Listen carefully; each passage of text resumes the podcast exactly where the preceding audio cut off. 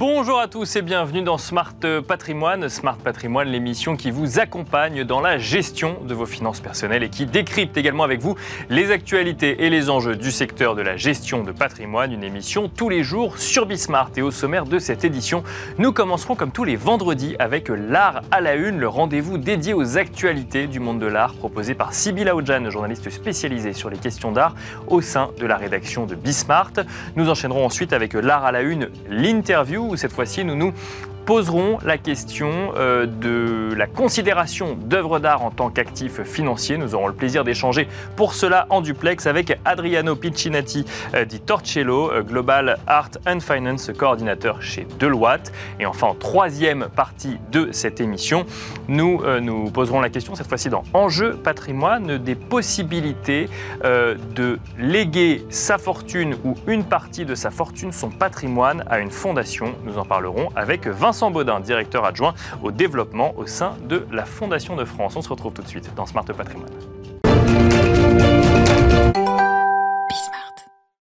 Et nous commençons tout de suite avec l'art à la une, le rendez-vous dédié aux actualités du monde de l'art proposé par Sybille Aoudjan, journaliste spécialisée sur les questions d'art au sein de la rédaction de Bismart. Bonjour Sybille. Bonjour Nicolas. Bienvenue sur le plateau. Alors euh, cette semaine, on va parler d'une actualité euh, qui anime le monde de l'art depuis euh, bah, presque dix ans. Hein, cette, cette collection Aristophile, la dispersion de cette collection s'est achevée cette semaine.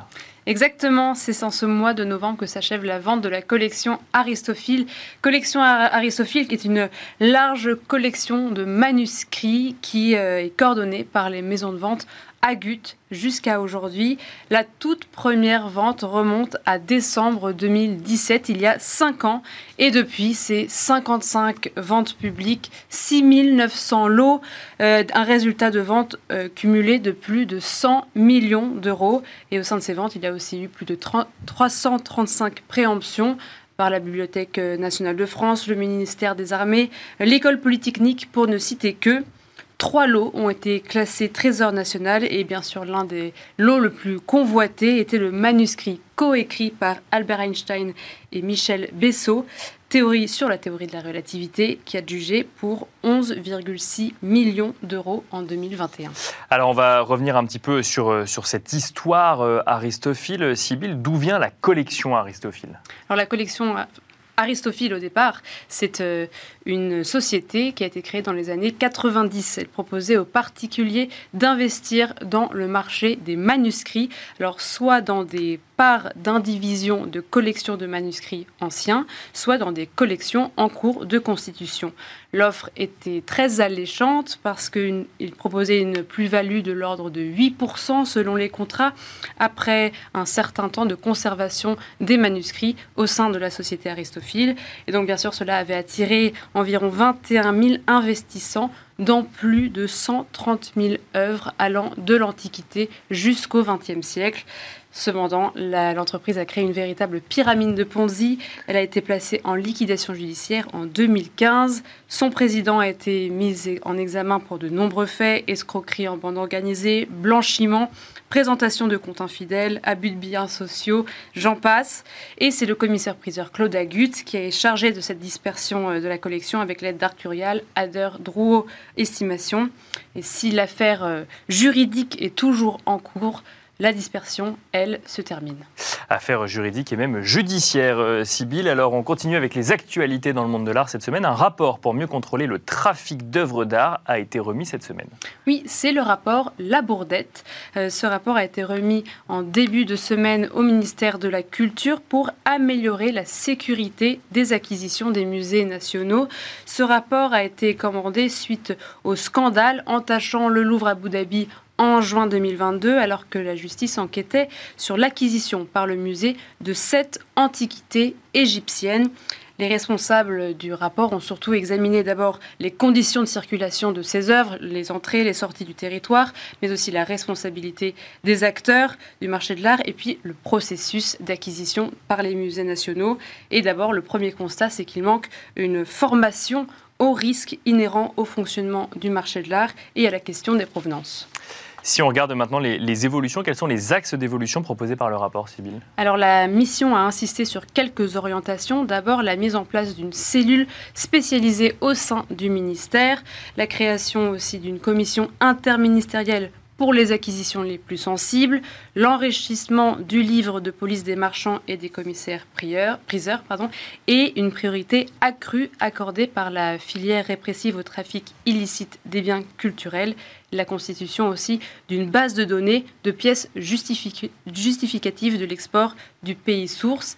Euh, le rapport propose aussi de recréer un observatoire du marché de l'art, d'accentuer les formations au sein des écoles et d'exiger une expertise externe pour les donations, donnant lieu à des défiscalisations significatives supérieures à 50 000 euros. En tout, il y a plus de 40 mesures qui sont proposées et qui sont consultables sur le site du ministère de la Culture. Et on finit, euh, cette chronique sur les actualités du monde de l'art avec deux artistes qui ont été élus à l'Académie des Beaux-Arts. Tout à fait, c'était au cours d'une séance plénière du début de la semaine que l'Académie des Beaux-Arts a élu le peintre Hervé Di Rosa au fauteuil numéro 4 de la section peinture, précédemment occupé par Jean Cortot. Euh, ce Hervé Di Rosa est le concepteur de l'art modeste. Il a créé un musée en 2007 dédié à cet art, qui euh, expose de nombreux artistes et qui questionne sur les frontières de l'art contemporain. Et puis, euh, la section euh, de peinture est désormais composée de sept fauteuils. Et ensuite, une élection concerne la photographe Annie Lebovitz, qui a été élue à l'Académie des Beaux-Arts comme membre associé étranger au fauteuil numéro 5, occupé précédemment par l'architecte sino-américain Léo Ming-Pei. L'Académie compte ainsi 15 membres associés étrangers.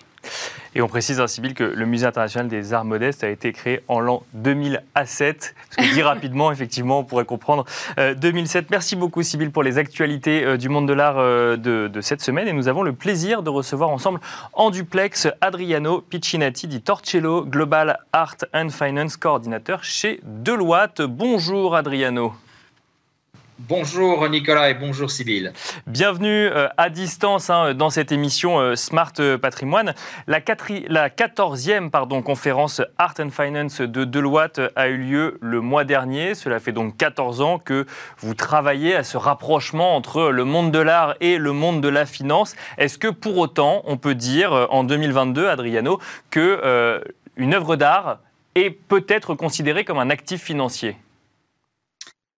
Alors, euh, je pense qu'il faut considérer que l'œuvre d'art est un actif, un, capital asset et qui fait partie du patrimoine de, tout un chacun et qui peut représenter dans, beaucoup de cas une, portion importante de son patrimoine et qu'en tant que tel, il mérite également, comme tout autre actif, euh, de, le, de le gérer en bon père de famille, d'une part pour pouvoir bah, protéger sa valeur, ça c'est une première chose. D'autre part, éventuellement, et ça dépend un peu des pays, euh, éventuellement le leverager, donc éventuellement avoir un prêt contre son œuvre pour faire d'autres investissements, c'est ce qu'on appelle le art secure lending. Et puis vous avez toutes les questions autour euh, de la philanthropie, la transmission donc de ce patrimoine culturel qui également doit être pris en compte. Donc nous, au niveau de, de on encourage très fortement effectivement les familles qui possèdent des collections à avoir une réflexion proactive sur leur patrimoine pour aussi bien toucher sur les points de protection du patrimoine, de monétisation, mais également de transfert. Mais là, ça fait déjà euh, une dizaine d'années que vous êtes, euh, que vous analysez, que vous observez euh, toutes ces évolutions. Est-ce que vous considérez que du coup l'art est de plus en plus attractif pour certains patrimoines? Alors, au niveau de Deloitte, nous ne faisons pas, nous, de conseils en investissement. On n'est pas donc des, des, gestionnaires de patrimoine en tant que tels. Ce qu'on constate, c'est qu'effectivement, il y a une meilleure connaissance de la performance financière des œuvres d'art. On voit de plus en plus de publications sur euh, la corrélation, la performance euh, du marché de l'art, et ce qui amène effectivement également à la création de certaines réflexions sur l'investissement. Mais nous, en tant que Deloitte, on n'est pas, entre guillemets, là pour promouvoir l'investissement dans de l'art ou dans d'autres biens.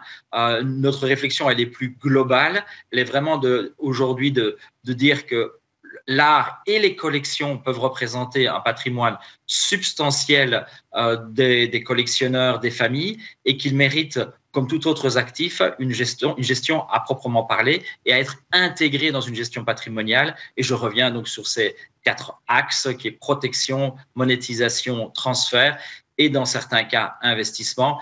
Et sur la partie investissement, même si on n'est pas, nous, de loi en, en, tant que euh, société en train de faire des recommandations, on, ce qu'on peut dire, c'est qu'il faut aujourd'hui, euh, pour ceux qui font, qui cherchent à faire de l'investissement dans, l'art, être attentif. Il faut s'entourer. Euh, ce n'est pas quelque chose qui est donné à tout le monde. Alors, euh, effectivement, vous nous avez euh, expliqué que ce sujet d'investissement n'était pas le sujet euh, majoritaire. On imagine bien que quand on se lance dans l'acquisition d'une œuvre d'art, quel que soit son montant, il faut commencer par être passionné par le monde de l'art, ou en tout cas par la période que, dans laquelle l'œuvre a été réalisée. Vous nous avez évoqué trois autres sujets en matière de gestion de patrimoine, protection, monétisation ou transfert. Est-ce que ces trois critères sont égaux vis-à-vis des acquéreurs ou est-ce qu'on constate par exemple une volonté euh, première de protéger son patrimoine euh, et ensuite seulement vient le sujet de, euh, de transfert ou de transmission? Alors, ça dépend un peu des pays, mais je dirais que, euh, et ça dépend également des, collectionneurs. Euh, je crois qu'aujourd'hui, la partie protection euh, est certainement la, partie dominante. si vous êtes aux États-Unis, la partie monétisation peut être également un, un, secteur qui va intéresser un certain nombre de collectionneurs. le marché quand même est estimé à entre 24 et 28 milliards d'actifs sous gestion qui sont utilisés pour des prêts. et puis viendra la partie transmission. Ce que je pense qui est intéressant, c'est qu'aujourd'hui, étant donné que nous sommes confrontés à un transfert générationnel important de patrimoine, la réflexion de transfert de ce patrimoine de collection vient de plus en plus à l'agenda et c'est quelque chose qui doit être notamment discuté avec euh, la nouvelle génération parce que comme vous pouvez bien l'imaginer, les goûts et les couleurs peuvent changer d'une génération à l'autre et il est important de pouvoir planifier la transmission également de ce patrimoine culturel. En parlant de, transmission, justement, un des thèmes forts de votre conférence, c'était euh, la philanthropie. Est-ce que vous pouvez nous dire comment, euh, comment évolue euh, cette volonté philanthropique des collectionneurs? Alors, ce qu'on constate, c'est qu'à travers les siècles, à travers les générations, le rôle des philanthropes ou leur motivation a évolué et qu'aujourd'hui, un philanthrope qui s'intéresse au monde de la culture a clairement envie de créer un impact et donc ça, ça fait partie en fait de l'ensemble ou de, cette évolution euh, au niveau de notre génération où il y a une vraie volonté de créer un impact pour la société et en particulier la nouvelle génération. Et donc l'objectif pour ces, ces philanthropes, c'est de pouvoir également mieux comprendre l'impact qu'ils créent par leurs activités culturelles. Et c'est pour ça que notamment lors de notre dernière conférence à Réfinance, on a mis en avant une nouvelle méthodologie pour calculer l'impact des projets culturels. Et une deuxième réflexion que l'on a essayé d'amener lors de cette conférence et qu'on peut retrouver également dans notre septième édition du rapport à Réfinance, c'est est-ce qu'on peut développer des produits d'investissement, d'impact dans la culture, comme on le voit aujourd'hui, par exemple, dans le domaine de l'environnement? Mais justement, alors est-ce que vous pouvez nous détailler cette dernière partie, euh, euh, investissement impact et art Quel est le lien? Alors, si vous voulez, ce qu'on constate, c'est qu'aujourd'hui, il y a une vraie démarche sur tout ce qui est social impact ou investissement d'impact social, qui aujourd'hui focalise, on va dire, en premier plan sur, euh, le climat, sur l'environnement. Et la réflexion, c'est de se dire, est-ce que euh, cette même approche pourrait s'adapter également pour le secteur de la culture? On sait que euh, la culture, depuis des années, souffre d'un certain nombre de réductions budgétaires, par exemple. Mais d'un autre côté, on sait à quel point la culture est importante pour la société, notamment euh, durant le, le, Covid, ça a été démontré une fois de plus. Et donc, la réflexion, c'est de se demander, est-ce qu'on peut aujourd'hui et demain, avoir une réflexion pour développer des produits d'impact au niveau de la culture, comme on le fait pour d'autres sujets, je parlais de l'environnement par exemple.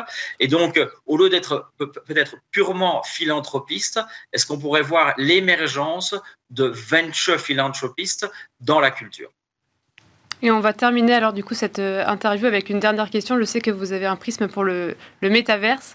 Est-ce que vous pouvez nous dire euh, quelles sont les opportunités pour le marché de l'art? Dans le métaverse alors, je crois qu'on est, on est tout au début hein, sur, le, sur le métaverse. C'est vraiment euh, un, sujet qui est, qui est à, sa genèse, on va dire. Euh, je crois que ce qui est assez intéressant, c'est ces mondes parallèles qui sont en train de se créer euh, avec, avec le métaverse et toutes les implications que ça peut créer pour l'ensemble des industries. Et donc, le métaverse donne aujourd'hui la possibilité pour les, euh, les, institutions culturelles, pour les galeristes, pour euh, les, euh, les collectionneurs, de pouvoir présenter, de pouvoir interagir avec une communauté qui est très, on va dire, technologie savvy, et, et, de créer de nouvelles relations, de nouvelles communautés, des nouveaux modes d'engagement au niveau de la culture. Est-ce que Adriano Piccinatti di Torcello, ça va amener un, une évolution de l'art tel qu'il est conçu actuellement, ces réflexions que vous avez sur le métaverse? Alors, je crois que l'art a évolué à travers les siècles et il me semble que bon, les nouvelles technologies en général, euh, notamment bon, l'art digital, sont des évolutions euh, qui, sont, qui, sont inhérentes à l'évolution du monde. Et donc, on va avoir une juxtaposition en fait des, différents courants artistiques. Et je pense que ce, ne va pas effacer ce qu'on a fait dans le passé. Du contraire, ça risque de le compléter, voire éventuellement de lui donner des opportunités d'être encore plus excusez-moi d'utiliser un terme anglais, impactful, euh, et d'être éventuellement donné la possibilité d'avoir encore un plus grand engagement au niveau de, euh, du, public. On, constate une démocratisation effectivement du monde de l'art, et donc d'avoir un plus grand engagement au niveau de la population en général pour la culture. Merci beaucoup Adriano Piccinati di Torcello, Global Art and Finance coordinateur chez Deloitte, de nous avoir accompagnés donc à distance dans Smart Patrimoine. Merci beaucoup, merci Sybilla Oudjan également euh, de nous avoir accompagnés et on se retrouve tout de suite dans Enjeu Patrimoine.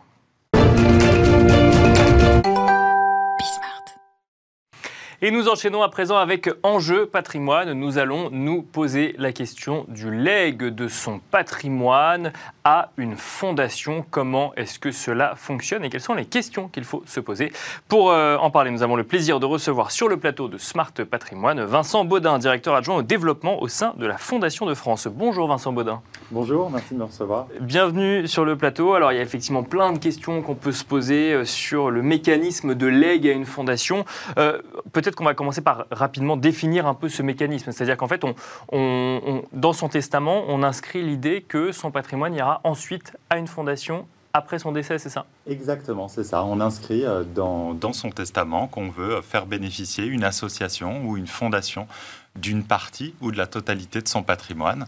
Et puis, euh, rappeler que les personnes qui font ça, c'est avant tout pour servir une cause euh, qui leur est importante, qui leur est chère et qu'ils ont envie de voir euh, grandir, servir euh, suite, euh, suite à leur décès. Donc on peut choisir la cause pour laquelle son patrimoine va s'engager après notre décès, pour le coup Tout à fait. On choisit l'association ou la fondation qui va en bénéficier et on peut lui indiquer à quelle cause spécifique on souhaite que son patrimoine soit alloué. À la Fondation de France, par exemple, comme on a la possibilité d'agir en faveur de toutes les causes, les personnes qui nous lèguent décrivent euh, précisément qu'elle souhaite soutenir, par exemple, la recherche sur le cancer et euh, la protection de l'environnement. On peut faire plusieurs choses en même temps. On, peut, on peut choisir plusieurs causes, effectivement, bah, si effectivement on, on donne, euh, on, fait ce leg à une fondation, une association qui a cette possibilité-là. Exactement. Ou on peut faire bénéficier plusieurs aussi. Euh, associations, bien sûr, Ou, fondations euh, ou associations.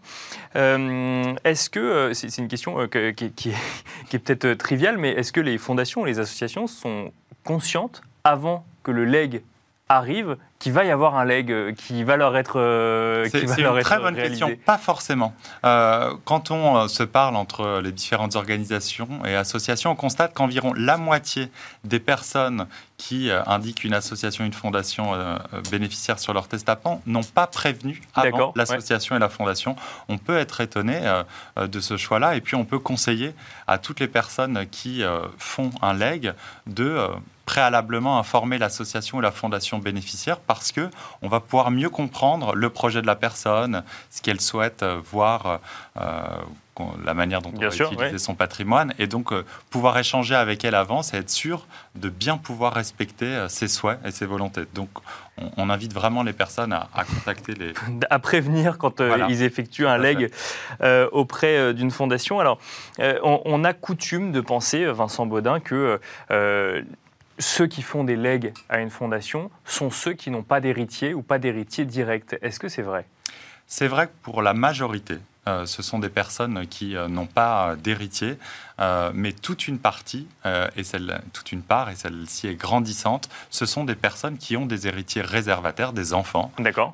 et donc, quand on a des enfants, on a une part réservataire, une part qui leur est dédiée, qui varie selon le nombre d'enfants qu'on a. Si on a un enfant, on doit lui réserver 50% de son patrimoine. Deux enfants, deux tiers, trois enfants et plus, trois quarts. D'accord. Et ce qui reste, la fameuse quotité disponible, on peut euh, la donner à, une association, à une fondation de son choix. D'accord, donc c'est très réglementé euh, juridiquement. On est obligé effectivement quand même de transmettre une partie de son patrimoine à ses enfants et ensuite, euh, par contre, on peut décider de, le, de, le, de le léguer à une association ou à une fondation. Alors, quand on parle de transférer ou de léguer son patrimoine, quand on parle d'un contrat d'assurance vie par exemple, ou d'un compte courant, ça, ça, paraît assez évident. On parle de somme d'argent, euh, ça passe d'un mm. compte à un autre.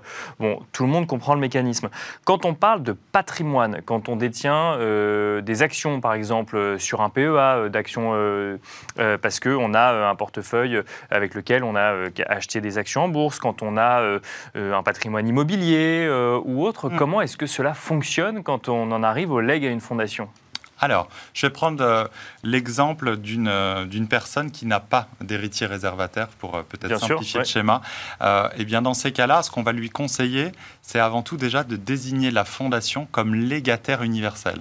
C'est-à-dire que c'est elle qui va gérer l'ensemble de la succession. Mhm. Ça va faciliter son traitement plutôt que de le ventiler directement entre euh, différents légataires. D'accord. Déjà, ça, ça va faciliter la succession. Si vous lui léguez euh, euh, vos comptes en banque ou un patrimoine immobilier, le légataire universel va être chargé de la liquidation de ce patrimoine. D'accord. Si c'est par exemple un bien immobilier, de, de la vente du bien immobilier.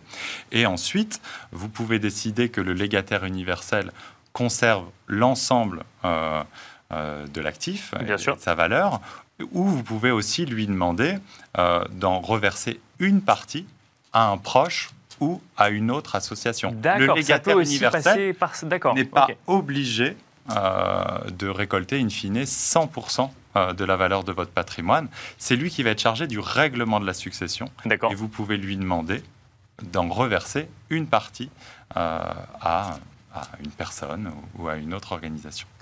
Euh, alors effectivement, quand on parle d'actions euh, cotées, bon, bah, là on imagine bien effectivement que la finalité c'est euh, de les vendre pour ensuite investir cet argent potentiellement donc pour servir la cause pour laquelle on s'est engagé. Quand on parle de transmission d'une maison, par exemple, d'un appartement, d'un actif immobilier, est-ce que à partir du moment où on a légué à la fondation, on fait confiance à la fondation pour en faire le meilleur usage possible ou est-ce qu'on peut euh, mettre des conditions pour dire bah, merci de ne pas vendre cette maison mais j'aimerais que cette maison serve à accueillir euh, certaines personnes euh, ou, que ce soit un lieu d'échange ou de rencontre? Mmh. Tout à fait, c'est ce qu'on appelle dans, dans, le jargon les charges euh, les charges non philanthropiques que vous allez assigner lors euh, de, la transmission. Donc il est tout à fait possible euh, de le faire, mais dans ces cas-là, on invite vraiment les personnes à contacter préalablement les fondations. Oui, parce qu'il ne faudrait pas que vous vous retrouviez avec 10 maisons dont vous ne savez pas quoi faire. Exactement. Et puis si la, la, fondation a une charge, par exemple, de transformer, vous lui demandez euh, que votre maison devienne un centre d'accueil euh, d'enfants placés par l'aide sociale à l'enfance, par exemple. Euh, l'idée peut paraître excellente, mais in fine, peut-être que les coûts de transformation de, de cette maison, de la mise aux normes, va être très cher, qu'elle va être dans un endroit où il n'y a pas forcément un besoin.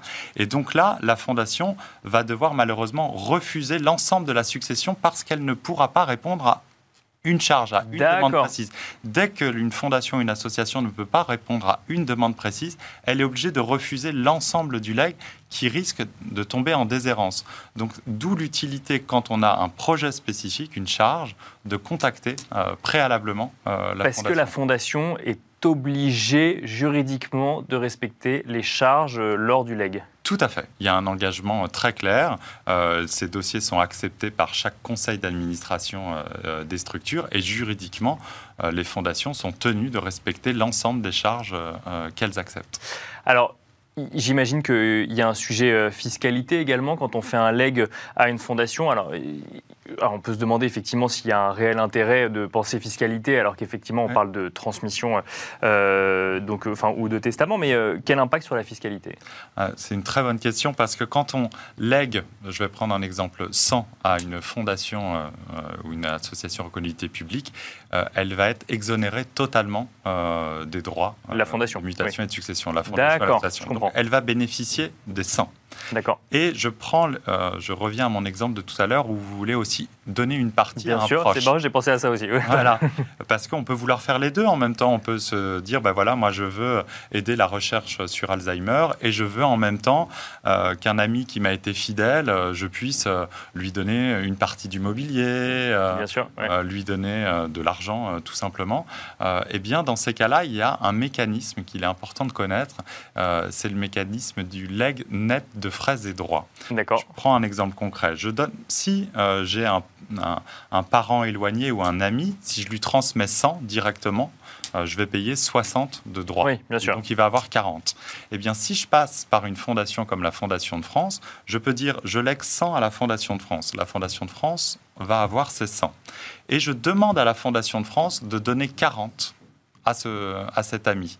La Fondation de France va payer des droits de succession uniquement sur les 40. Donc 60% de 40. Donc il y aura quand même des droits de succession payés pour. Euh, d'accord, Mais que 60% de 40, ça fait 24. Et il va rester 36 euh, pour le projet d'intérêt général et soutenir des actions de la Fondation de France. Donc tout en donnant toujours 40 aux proches, je peux en même temps servir la cause qui m'est chère. Et, ça, c'est un mécanisme qui est trop peu connu euh, et qui permet voilà, de, euh, donner à un proche, transmettre à un proche, et en même temps. Ça, ça ne marche pas pour euh, des héritiers réservataires, pour le coup. Non. Oui, c'est ça. Là, effectivement, euh, c'est très encadré et c'est de l'argent qui leur va directement. Mais effectivement, on parle d'un ami ou d'héritier euh, indirect. Une question également, on, peut être à la tête d'une société, notamment si je reprends mon exemple immobilier à la tête d'une SCI. Qu'est-ce qui se passe dans ces cas-là quand on donne des parts euh, ou l'intégralité du capital d'une société à une fondation Alors, ce qui va se passer, c'est que quand le testateur, celui qui lègue, fait ça, son intention, c'est d'être le plus utile possible à la cause qui l'intéresse. Donc, la fondation ou l'association qui va bénéficier de ces parts-là n'a pas vocation à les garder euh, dans la durée. Le but, c'est pas de conserver euh, pour les 100 prochaines années forcément la société. Le, le but, c'est de les vendre et de les valoriser au mieux. Et donc, euh, ce que va chercher à faire euh, la Fondation, c'est de vendre euh, ces parts-là au bon moment pour sortir dans les meilleures conditions et après dépenser cet argent pour ces actions. donc, il vaut mieux finalement les vendre avant et ensuite faire un don à une fondation, c'est plus simple. Ça, dépend. La difficulté à liquider, ça, c'est vrai que si on prend des, parts d'une société familiale, mais il va falloir s'assurer avant qu'il y a des acheteurs potentiels et qu'on va pouvoir les rendre liquides. Euh, on, finira là-dessus. Merci beaucoup Vincent Baudin, euh, Baudin d'être venu sur, sur ce plateau pour décrypter un petit peu les mécanismes de legs à une fondation. Je rappelle que vous êtes directeur adjoint au développement chez la Fondation de France. Merci beaucoup. Merci à vous. Merci à vous également de nous avoir suivis et je vous donne rendez-vous lundi sur Bismart pour un nouveau numéro de Smart Patrimoine.